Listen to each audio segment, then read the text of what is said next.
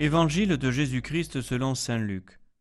En ce temps-là, comme la foule s'était rassemblée par milliers au point qu'on s'écrasait, Jésus, s'adressant d'abord à ses disciples, se mit à dire Méfiez-vous du levain des pharisiens, c'est-à-dire de leur hypocrisie. Tout ce qui est couvert d'un voile sera dévoilé, tout ce qui est caché sera connu. Aussi tout ce que vous aurez dit dans les ténèbres sera entendu en pleine lumière. Ce que vous aurez dit à l'oreille dans le fond de la maison sera proclamé sur les toits. Je vous le dis à vous, mes amis, ne craignez pas ceux qui tuent le corps, et après cela ne peuvent rien faire de plus.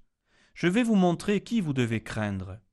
Craignez celui qui, après avoir tué, a le pouvoir d'envoyer dans la géhenne. Oui, je vous le dis, c'est celui-là que vous devez craindre. Est-ce que l'on ne vend pas cinq moineaux pour deux sous? Or pas un seul n'est oublié au regard de Dieu. À plus forte raison, les cheveux de votre tête sont tous comptés. Soyez sans crainte, vous valez plus qu'une multitude de moineaux.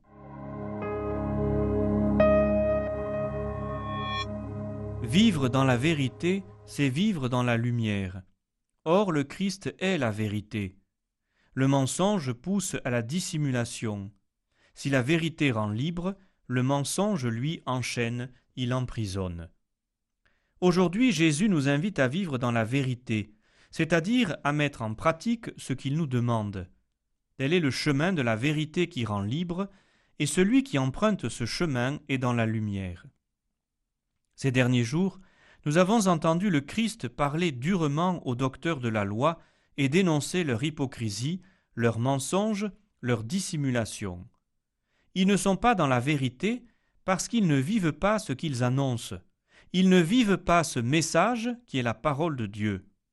Ils disent et ne font pas. Et leur attitude contraire à ce qu'ils annoncent est source de scandale pour les petits. L'incohérence entre ce qu'ils disent et ce qu'ils vivent risque même de discréditer le message annoncé.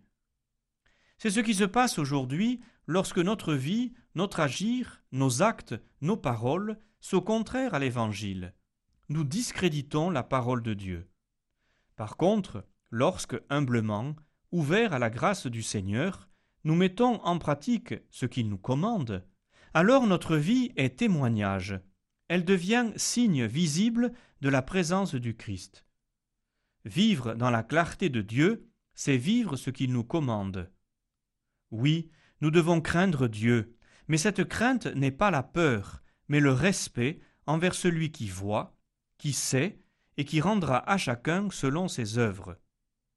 Jésus nous avertit de la cohérence entre nos vies et ce que Dieu veut et nous demande dépend notre salut éternel. Nous avons du prix aux yeux de Dieu. C'est pour cela qu'il nous demande de suivre le chemin qu'est le Christ, parce que ce chemin est vérité et qu'il est vie. Vivons et agissons comme des personnes qui vont être jugées par une loi qui rend libre. Vivons dans la lumière de Dieu et dans la vérité. La parole de Dieu est vérité. Accueillons-la, vivons-la, en demandant chaque jour le souffle de l'Esprit qui animera cette parole en nous et par nous là où nous sommes.